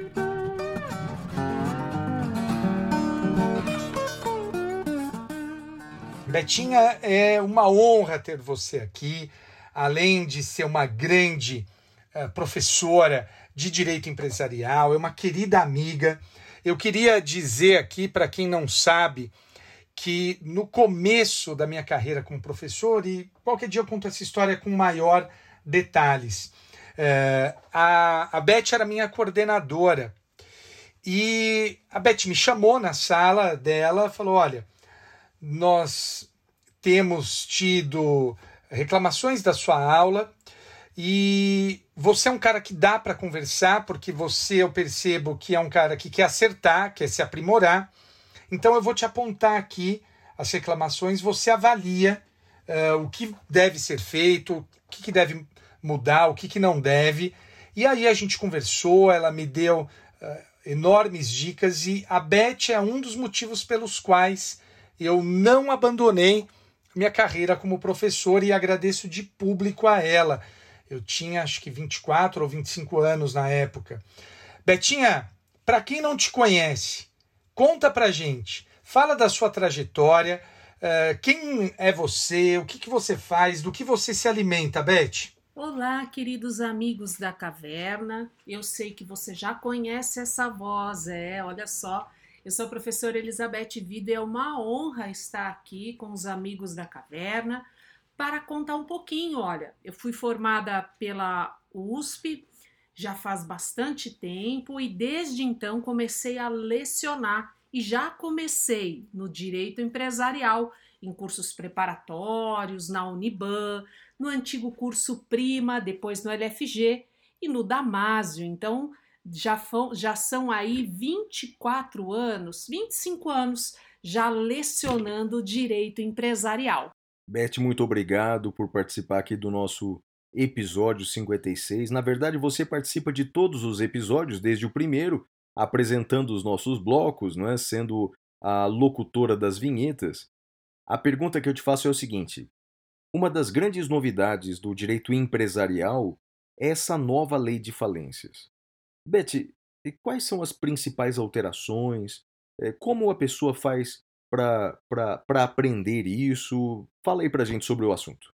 A gente teve agora várias alterações. Eu digo agora porque a lei foi publicada no final do ano passado, entrou em vigor em janeiro desse ano, e aí a lei de falência foi alterada. A gente teve alterações aí na classificação dos créditos, na falência, por exemplo, mas as maiores alterações estão dentro de recuperação recuperação judicial, extrajudicial. Veja que a gente teve alteração no procedimento, a gente teve alteração nos limites da, das propostas, né? O devedor podia propor qualquer coisa e ele tinha uns limites, e eu até ressalto um dos limites que é em relação ao crédito trabalhista, que antes ele tinha que ser pago em até um ano, agora é possível dois anos desde que alguns requisitos estejam preenchidos. A gente também teve alteração em relação aos requisitos para pedir a recuperação. Hoje, o produtor rural, mesmo aí sem o registro na junta, ele pode pedir a recuperação. E claro, a gente teve que fazer aí um seminário. E se você, ouvinte da caverna, quiser saber mais, é o Seminário de Recuperação Judicial, Teoria e Prática. Para saber mais, você acessa o site www.inec.com.br barra eventos. E veja, entender a nova lei é importante mesmo que você não atue na área empresarial. Então, você é um advogado da área trabalhista, da área de família. Isso pode recair, os efeitos dessa recuperação pode recair sobre o seu cliente, é inevitável, ainda mais numa época de crise como essa. Muito bem, Betinha. Um outro tema que, que a gente tem é sobre quebra de patentes de vacina. Salvo engano, até o presidente Biden está cogitando fazer isso. Beth, como é que funciona essa história? Conta pra gente. Bom, o que a gente ouve falar sobre quebra de patente, na verdade, é um pedido de licença compulsória. Isso já aconteceu anteriormente na medicação para pessoas que eram portadores do vírus HIV. Então, o Brasil ele defendeu na OMC a licença compulsória, ou seja, a permissão para explorar aquela patente Veja, não explorar economicamente, fabricar aquilo que era da patente ou era exclusivo, porque falar de patente é isso, alguém tem a exclusividade daquela criação. E aí, quem consegue uma licença compulsória consegue produzir, consegue durante um tempo, porque licença compulsória é sempre temporária e é definido um valor. É claro que no caso da medicação do vírus HIV, para portadores do vírus HIV, esse valor era uma porcentagem do custo, portanto, um valor muito menor do que seria cobrado. Então, pelo lado humanitário, é claro que a licença compulsória ajudaria nesse momento. Para quê? Para que você pudesse ter vacinas suficientes para todo mundo. A minha sugestão ou a minha opinião é que isso poderia acontecer de forma temporária, ou seja, uma licença compulsória por um período para que fosse possível essa fabricação em massa e esse é, essa atenção a toda a população e depois a licença fosse é, terminada, finalizada. Veja, por que, que ela tem que ser temporária? porque cada laboratório, cada empresa, ela investe um dinheiro enorme pelos sucessos e insucessos dos seus é, dos seus pesquisadores. Então, quer dizer, de que adianta fazer esse investimento se tudo que a gente criar será objeto de quebra ou de licença compulsória. Por isso que tem que ser visto com cuidado, de forma temporária e estabelecendo um valor, ainda que seja de custo mais um valor, para que de forma alguma a gente tenha um prejuízo na pesquisa no incentivo à pesquisa. Quando você quiser saber mais sobre licença compulsória, dê uma olhada, por favor, lá nos artigos 68 e seguintes da Lei de Propriedade Industrial e aí você sabe um pouco mais do que está acontecendo. Beth, por fim, uma pergunta que a gente faz para todos os nossos entrevistados, para todas as visitas na caverna, é que conselho profissional e pessoal você daria para os ouvintes do Saindo da Caverna, que majoritariamente são da área do direito? Queridos, olha, nessa sexta-feira, sexta-feira aí da paixão, Claro, eu sou cristã, mas você não necessariamente é. O importante é que em várias denominações religiosas, esse período é um período de passagem, é um período de você comemorar uma, uma libertação, uma mudança de vida. Então, tanto nos estudos como na vida, a gente precisa fazer essa virada de chave. Veja, se importar com os outros, com o número de pessoas aí que faleceram, com tantas famílias que foram atingidas ou pela doença ou pela perda de alguém, entender que são histórias e são vidas e que isso sim te afeta como ser humano, senão você deixou de ser humano.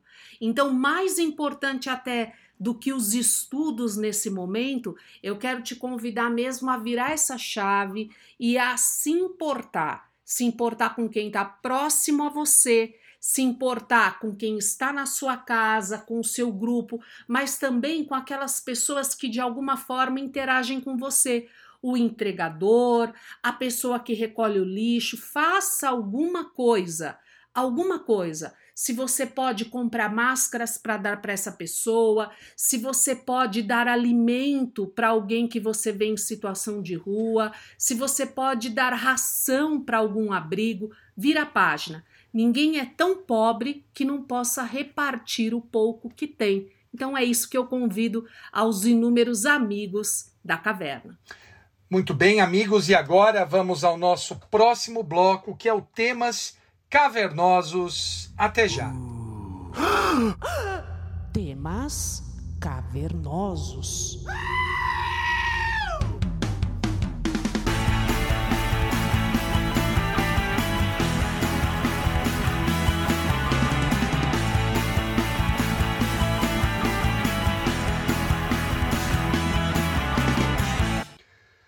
Amigos, nessa semana nós vamos tratar de um tema muito importante por conta de uma declaração, no mínimo infeliz, que foi feita, e nós vamos falar sobre dignidade da pessoa humana. Flávio, é com você, meu amigo. Bem, vamos falar um pouquinho sobre dignidade da pessoa humana. Na Constituição brasileira, a dignidade da pessoa humana está logo no artigo 1 da Constituição, é um dos fundamentos da República. O que, que significa isso? Fundamento né? é aquela palavra que significa que é a base de alguma coisa. Então, por exemplo, a fundação de uma casa é a base sobre a qual a casa vai ser construída. Então, fundamento da República é a base, a base principiológica sobre a qual o país vai ser construído. E uma dessas bases é a dignidade da pessoa humana. É o ser humano no centro, portanto, da proteção jurídico-constitucional. Bem, primeira coisa sobre dignidade da pessoa humana é sua origem histórica.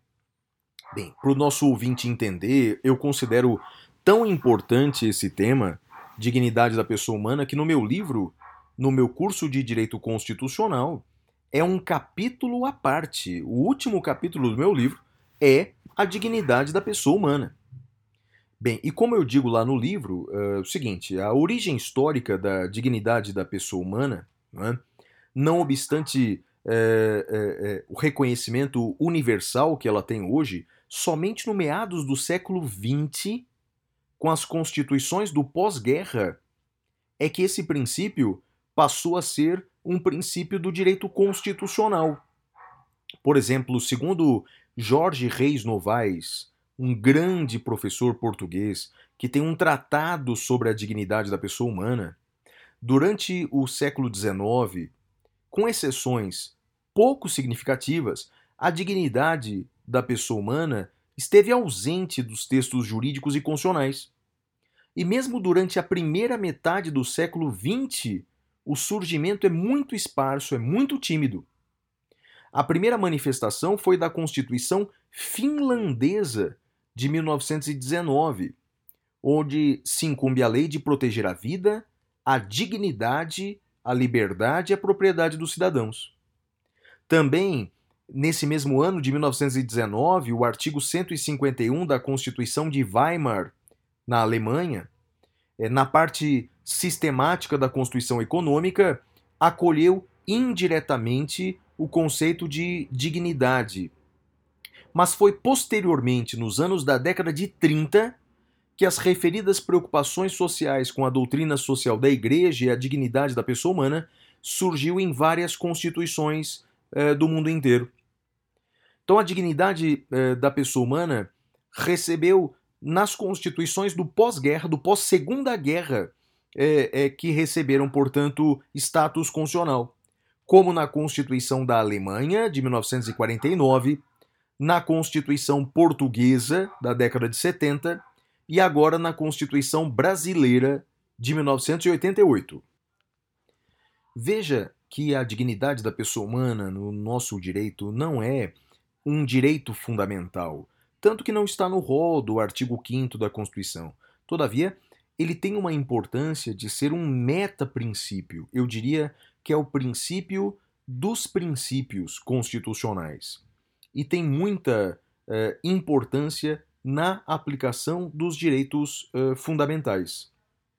Jorge Miranda, que é um grande constitucionalista português, o pai da Constituição portuguesa, ele afirma o seguinte: relativamente aberto como todos os princípios, até porque a sua concretização se faz histórico-culturalmente, não deixa de encerrar um valor absoluto.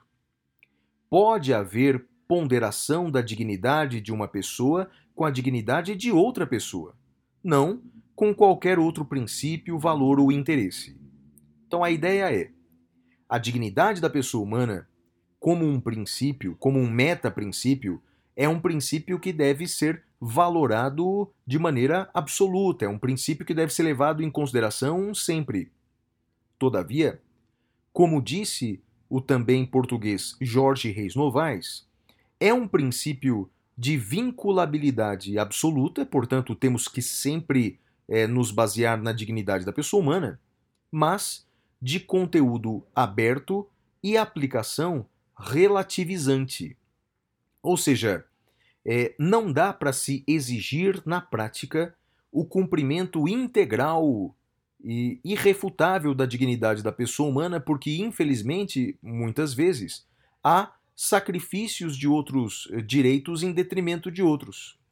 Então, a dignidade da pessoa humana ela é um meta-princípio que eh, tem que ser levado em consideração, inclusive na aplicação dos direitos fundamentais. Eu diria, por exemplo, que uma das funções da dignidade da pessoa humana, e tem várias funções, não é? Uma primeira delas é uma dimensão axiológica, ou seja, uma dimensão referente à, à interpretação de todo o direito como um todo, até mesmo para revisitar determinadas instituições. Vou dar um exemplo. O artigo 226 da Constituição, quando fala da família, fala da união estável entre o homem e a mulher. Pois bem, o STF, com base na dignidade da pessoa humana, ele entendeu que a união de pessoas do mesmo sexo também compreende família, também significa família. Então veja que é a dignidade da pessoa humana servindo para interpretar um instituto constitucional da família. Outra função da dignidade da pessoa humana é verificar o grau, o limite de restrição dos direitos fundamentais.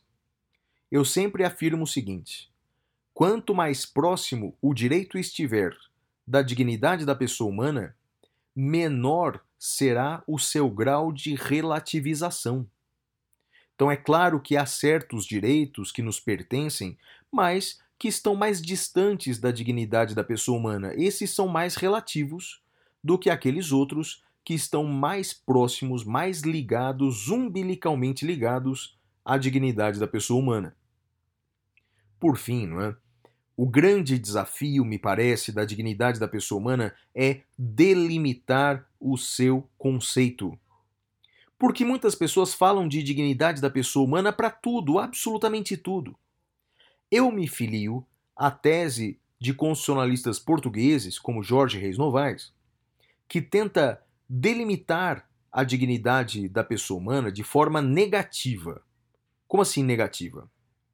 É, o nosso desafio, e eu concordo com essa teoria, não é tentar encontrar os aspectos positivos da dignidade da pessoa humana, mas tentar encontrar de forma negativa quais são os fatos ou as omissões que violam a dignidade da pessoa humana. O primeiro elemento identificador desse conteúdo autônomo da dignidade da pessoa humana seria identificar violações da dignidade da pessoa humana enquanto respeito à integridade do ser humano, enquanto a sua condição como ser humano. Ou seja, tentativas de desumanizar as pessoas. Nesse caso, haverá uma violação da dignidade da pessoa humana porque a pessoa é violada na sua humanidade, quando não lhe é conhecida a sua natureza de sujeito de direitos. Bem, foi o que aconteceu nessa declaração da semana em que sugeria é, transformar os presidiários em cobaias. É, cobaias humanas de medicamentos e tratamentos é, a intenção desse discurso é, portanto, desumanizar os presidiários. E isso não vale só para presidiários, o ser humano já fez isso inúmeras vezes. Não é? No Brasil, é, os escravos já eram tratados como coisas. Não é?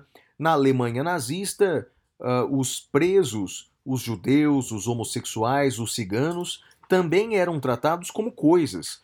É, e, portanto, você desumanizando a pessoa, você admite que ela seja tratada como cobaia. E isso fere o primeiro aspecto da dignidade da pessoa humana. Bem, Madeira, e tudo isso que eu falei foi por conta dessa declaração da, da, dessa personagem que desde o primeiro episódio nós homenageamos aqui no encerramento do programa, quando sugeriu de forma infeliz, como você disse, usarmos presidiários como cobaias humanas. Bem, Madeira, o que, que você achou dessa declaração, meu amigo? Pegou todo mundo de surpresa, não, rapaz? Olha, Flávio, eu queria fazer duas ponderações sobre, sobre isso. Primeiro, o óbvio, né? O óbvio. É uma declaração absurda, enfim, é, não, não tem nem o que discutir isso. Mas eu queria fazer um, uma segunda ponderação. Eu vi as pessoas destruindo uh, a apresentadora no Twitter, que é a rede social que eu uso. Só que eu, eu queria fazer uma ponderação. A gente não pode esquecer que a Xuxa foi vítima de múltiplos estupros quando ela era criança. Nós estamos falando de uma pessoa que foi vítima de múltiplos estupros quando era criança. Eu não consigo imaginar o que seja isso. E o meu ponto, longe de querer justificar, nada justifica, mas longe de querer justificar, é querer entender. Eu vi gente falando: ah, eu vou discutir criminologia com a Xuxa, vou mandar ler esse, esse e aquele livro. Não, não, não, não, não, não, não. A gente tem que descer do nosso pedestal e entender e abraçar as vítimas. A Xuxa provavelmente tem muito disso dela entronizado por conta dos crimes dos quais ela foi vítima. Então, antes de querer ser professor da Xuxa, antes de querer ser é, é, o, o, o lacrador. Não, vamos entender as vítimas. Ninguém concorda com uma frase absurda dessa. Mas eu pergunto: será que você está sendo a melhor versão sua quando você quer detonar ou ganhar notoriedade em cima de uma vítima de múltiplos estupros? Me parece que não. Eu acho que a gente deve é, é, sempre que eu estou discutindo um tema, e a pessoa diz para mim, não, porque eu fui vítima disso, vítima daquilo, eu já tiro os dois pés, do, vou com os dois pés para trás, porque eu sei que eu estou tratando de uma pessoa que possivelmente traz traumas que eu nem imagino. Então, assim, as pessoas que são vítimas de crimes, e notadamente de crimes graves, elas merecem um pouco mais de compreensão, Flávio. Então, eu acho que é, a fala é absurda, graças a Deus não vi ninguém justificando a fala dela, mas eu acho que a gente deve ter um pouco de entendimento, porque nós estamos falando de uma vítima de múltiplos estupros quando era criança, Flávio. Perfeito, Madeira. Eu só não tive a mesma sorte que você, rapaz, porque você disse que não viu ninguém defendendo essa fala. Eu, pelo contrário, recebi várias mensagens defendendo ah. esse raciocínio. Ah, você tá brincando? Juro pra você. Dizendo não, assim, teve... pelo amor de Deus. Olha que episódio interessante esse aqui, foi engraçado. Eu até repliquei depois nas redes sociais. Mas teve uma pessoa que disse assim: Eu acho o raciocínio perfeito, não é? acho que é, é, é, presidiários fazem parte é, de uma categoria inferior de seres humanos e precisam. Que isso? Não, não, e aí eu respondi assim, Madeira. Eu fui bastante irônico. Eu respondi assim: não, na minha opinião, é, nós deveríamos fazer testes em seres humanos que não são doutores, que não têm doutorado. Porque, veja, o raciocínio é o seguinte: nós então fazemos testes com pessoas intelectualmente inferiores, para assim é, proteger a saúde e a vida dos doutores, que são, portanto, pessoas de nível intelectual superior para o bem da humanidade. Madeira, a pessoa me respondeu assim: Ah, mas o senhor é muito arrogante, tem que tratar os doutores de forma diferente, os seres humanos são iguais.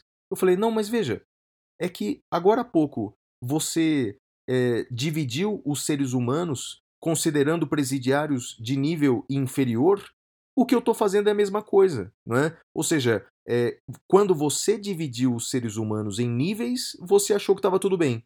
Quando eu fiz isso com você, você ficou indignado. Então, ou seja, é um grande absurdo, não é, Madeira? Quer dizer, é, é, é a pessoa só consegue ver o cisco no olho do outro, mas não vê no, pro, no próprio, né? Então eu, eu vi. A trave no próprio, a trave né? no Como próprio. Exato. Então, quer dizer, é, é, um, é um absurdo. Então tem gente que concorda assim, viu, Madeira? Flávio, eu dei sorte então e, e, quero continuar com essa sorte porque, olha, é efetivamente chocante. Chocante. Não, que alguém defenda isso. Chocante. É, mas manda bala. Próximo bloco. E agora nós vamos para o nosso próximo bloco, que é o Pintura Rupestre. Até já, amigos!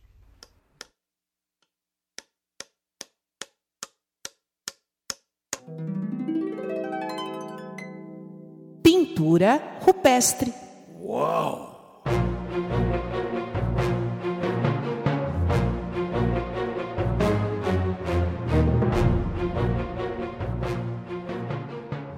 Madeira, minha dica cultural vai para um filme alemão que eu assisti novamente essa semana, porque lá no, no, no episódio da, da semana passada do, do, do, do Detrator, o tema foi é, fascismo. Eu entrevistei dois historiadores sobre fascismo. Aliás, tinha uma tem uma coisa que eu descobri com esses historiadores, Madeira, que eu até me lembrava, mas estava escondido na minha memória.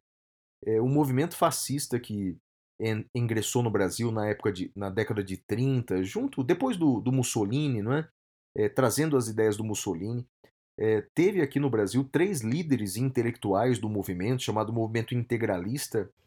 E você lembrava, Madeira? Eu tinha até esquecido, cara, que um dos três líderes desse movimento integralista era o Miguel Reale, cara. Você lembra disso? Sim, sim, sim, lembro, lembro. disso, cara, mas eles, eles reavivaram na minha memória de uma maneira brutal. Bem, o fato é que. Uh, Anauê. Anauê, exatamente. Para quem não sabe, Anauê é a saudação é, dos integralistas que vestiam uniformes, etc. Bem, o fato é que é, nessa onda de estudar o fascismo, eu assisti novamente a um filme que está no YouTube. Eu não, não encontrei em outras redes. Está no YouTube. Se chama, em português, A Onda. A Onda é um filme alemão. O original é Die Welle, não é isso, Madeira? Die Welle. Die Welle. Die Welle. Sim. A Onda. É, é, é, a história é, é incrível, é perturbadora, incrível e é baseada em fatos reais. E a história de um professor, professor de história, que tem que fazer um trabalho com seus alunos. O professor ele queria muito fazer um trabalho, uma experiência com os alunos sobre anarquia, mas a diretora já tinha prometido esse tema para um outro professor. Ele teve que fazer um trabalho sobre autocracia, portanto, o regime autoritário, o regime não democrático. E aí ele fez uma experiência, ele quis mostrar para os alunos como funciona a autocracia. Madeira, o resultado foi absolutamente imprevisível e mostra, esse filme mostra, eu, eu gostaria que os nossos ouvintes assistissem. Esse filme mostra que a democracia é algo que tem que se preservar dia após dia. Não é uma conquista que nós devemos deixar na estante como algo é, que está intacto, que é algo que está é, infalível na, a democracia é algo que tem que ser preservado dia após dia. Assista a onda. E sua dica, Madeira? Flávio, a minha dica é um. É, eu não sei se eu já dei essa dica aqui, mas se eu, se eu, se eu dei, eu, eu repito. É, tá no Disney Plus, infelizmente tá no Disney Plus, que é o seriado do Falcão e do Soldado Invernal. Flávio, que maravilhoso. Você está assistindo ou não? Não, Madeira, me explica o que é isso, que eu vi muita gente falando disso.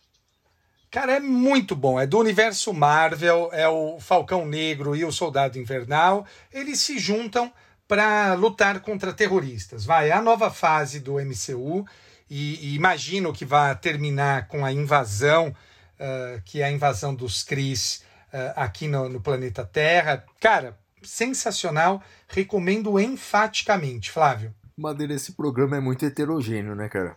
Eu sugiro é. um filme que fala sobre para repensar o fascismo, você fala da série dos super-heróis. Mas é bom, é bom. Essa é a graça. Eu também acho. Essa é a graça. Também acho, cara. Também acho. Então vai pro próximo bloco aí, cara.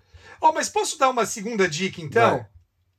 Já, já que eu tô inscrito numa. Existe uma maratona chamada Comrades. Aliás, Flávio, tá aí. Eu acho que a gente pode pensar para os próximos em trazermos aqui também, não, não exatamente como você faz no Detrator, mas eu acho que a gente pode também trazer outras pessoas, como a gente já trouxe aqui, né? Não exatamente do direito, a gente trouxe o Tanguy aqui, eu acho que a gente pode pensar nisso, mas trazer alguém do esporte. Eu tenho alguns contatos bacanas no esporte que eu acho que a gente pode trazer.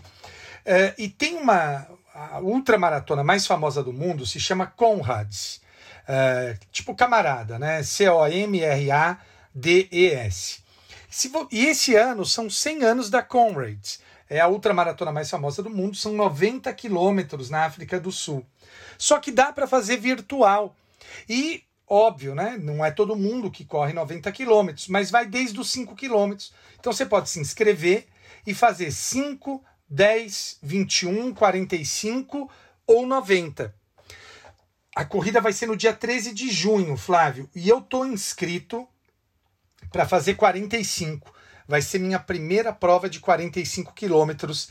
Fica a dica aí, você já tem um tempo para se preparar para essa prova. Mas como é que funciona, Madeira? É virtual? Como é que funciona? Funciona assim: você corre uh, onde você quiser e depois você manda a prova de que você correu, uh, manda pelo, pelo, seu, pelo seu relógio, você faz o upload no site deles e aí você ganha uma medalha e uma camiseta. Ah, que legal, que diferente, cara. Legal. É, é, eu achei bem legal. Legal mesmo, legal. E aí, manda bala, qual é o próximo bloco? Bom, o próximo bloco é o Pasme Excelência, é um bloco em que o Flávio vai trazer algumas notícias e nós vamos discutir uh, se eu pasmo ou se eu não pasmo.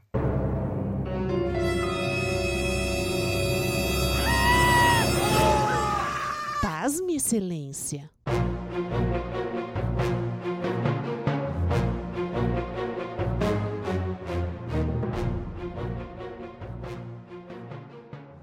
Bem, Madeira, essa semana foi difícil encontrar qual a, a notícia que nós colocaríamos aqui no Pasme Excelência. Rapaz, foram tantas, foram tantas.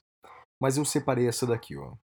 Governo federal pagou influenciadores digitais para fazerem propaganda do tratamento precoce nas redes sociais, Madeira.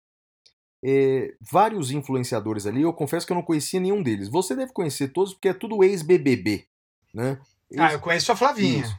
Então, o, o, com base na lei de acesso à informação, o governo federal divulgou que influenciadores digitais foram pagos para divulgar nas redes sociais o tratamento precoce.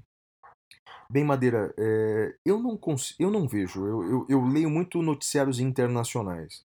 Hoje em dia, eu não vejo nenhum país do mundo que faz esse estímulo a remédios, a um tratamento precoce é, para evitar ou minimizar os efeitos da Covid. Não é? O que eu vejo no mundo inteiro é, é, países estimulando a vacinação, distanciamento social, uso de máscaras e tudo mais, não é?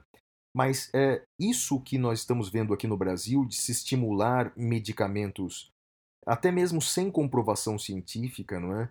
Eu só vi aqui e só vi na Venezuela. É, porque o, o Maduro, que aliás até foi expulso do Facebook agora recentemente, não é? Ele indicava as gotinhas maravilhosas do doutor não sei o que. Um doutor da Venezuela foi até notícia aqui nossa. Enfim, é, talvez isso seja um dos fatores não é, pelos quais nós nos tornamos o epicentro é, da pandemia no mundo é, e com maior número de mortes diária.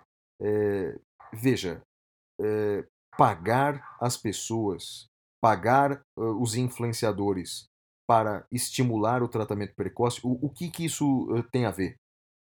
Você diz para as pessoas que existe calma, porque existe um tratamento, você acaba fazendo com que as pessoas se sintam mais seguras, e que participem de aglomerações. Madeira, com todo respeito, cara, minha opinião, eu acho uma postura criminosa. Acho uma postura criminosa. É, é, criminosa pode até ser um exagero da minha parte, é meu ponto de vista. Mas eu diria que é, no mínimo, irresponsável. Pagar influenciadores para fazer propaganda de tratamento precoce. Madeira, pasma ou não pasma?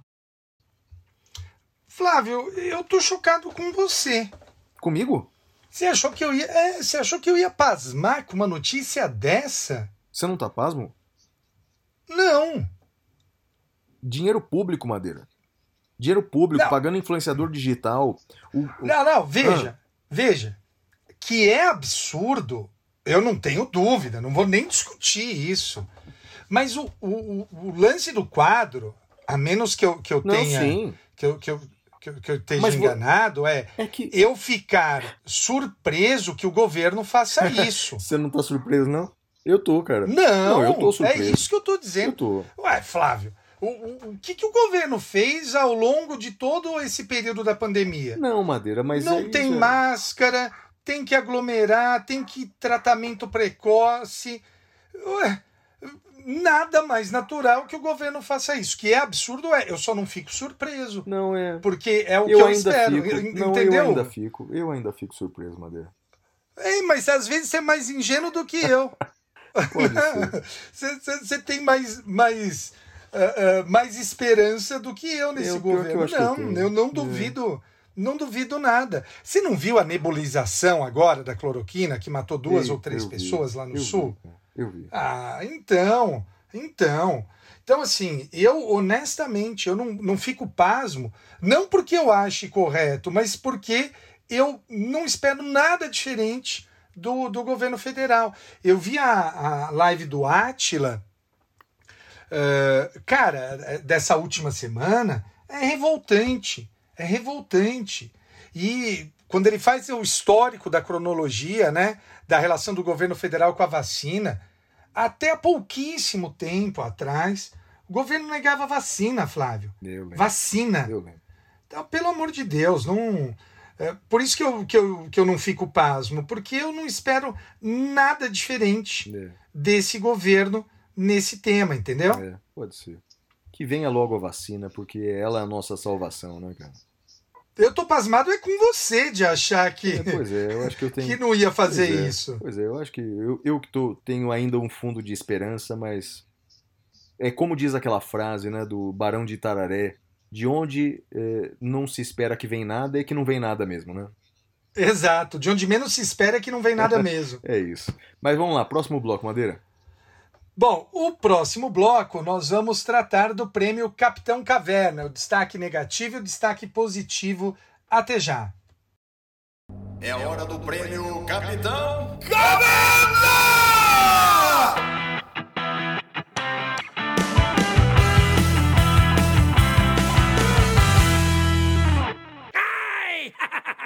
Bem, Madeira, o meu destaque eh, negativo da semana vai para a cegueira da polarização.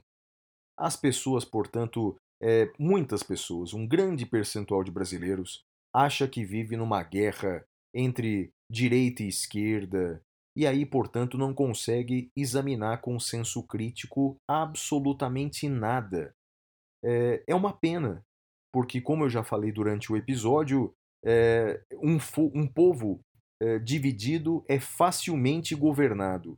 Então, para aquelas pessoas que continuam nessa cegueira da polarização entre o bem e o mal, a direita e a esquerda, o comunismo e o capitalismo, olha, é o meu destaque negativo da semana. Eu lamento profundamente que muitas pessoas continuam nesse estado de cegueira deliberada, Madeira. E o seu destaque negativo? Flávio, o meu destaque negativo é mais ou menos o, no mesmo estilo do seu, talvez só mudando as palavras, porque o meu destaque negativo vai para quem insiste em viver na menoridade, Flávio. O lance é esse: a gente tem que sair da menoridade e muitas pessoas continuam na menoridade e uma das ah, ah, dos sintomas da menoridade é você ter essa essa visão infantilizada de mundo, de bem e mal. Ah, é legal ter isso, mas só nos filmes de heróis que a gente assiste, né? Fora disso, não é legal, não, Flávio. Concordo com você, Madeira. Olha, o meu destaque positivo pode ser até surpreendente, viu, Madeira? Mas o meu destaque positivo vai para um episódio do governo federal. Governo federal. Quero dar os parabéns para a Receita Federal. Ela que toma tanto meu dinheiro com os impostos o ano inteiro, mas é, aí vai, e- eu me senti um pouco é, justiçado, Madeira, é, com esse episódio. Não sei se você sabia dessa.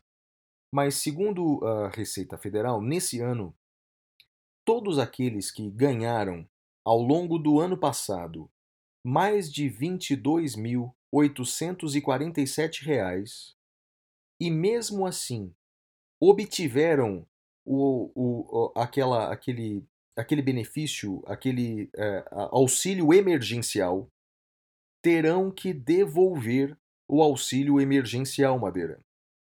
Foi, um dos, foi uma das coisas que a gente falou bastante em episódios anteriores, não é?